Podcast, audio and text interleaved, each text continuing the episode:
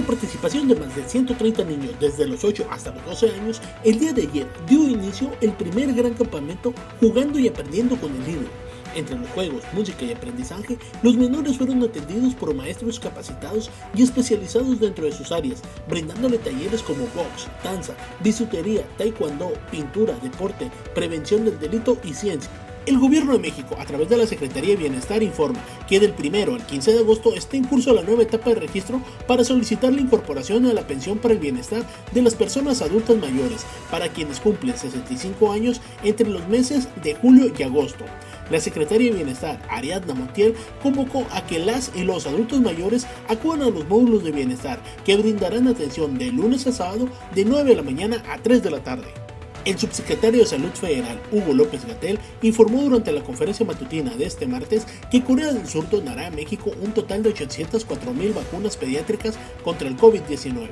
Además, agradeció al gobierno coreano dicha donación de fármacos para poder continuar con la vacunación anti-COVID para niños de entre 5 y 11 años de edad. El alcalde de Álamos, Víctor Valderrama, instruyó a la Dirección de Servicios Públicos a redoblar el esfuerzo en las labores de limpieza y de hierve en plazas, alamedas y espacios públicos del pueblo mágico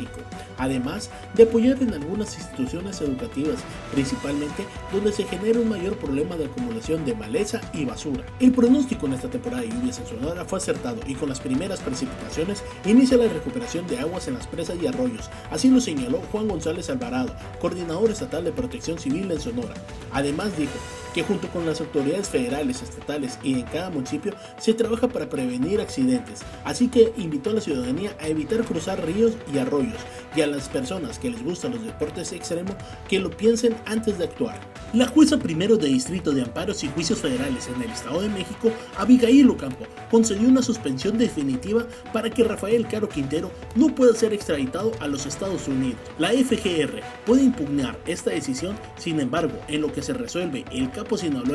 Rafael Caro Quintero debe permanecer en México.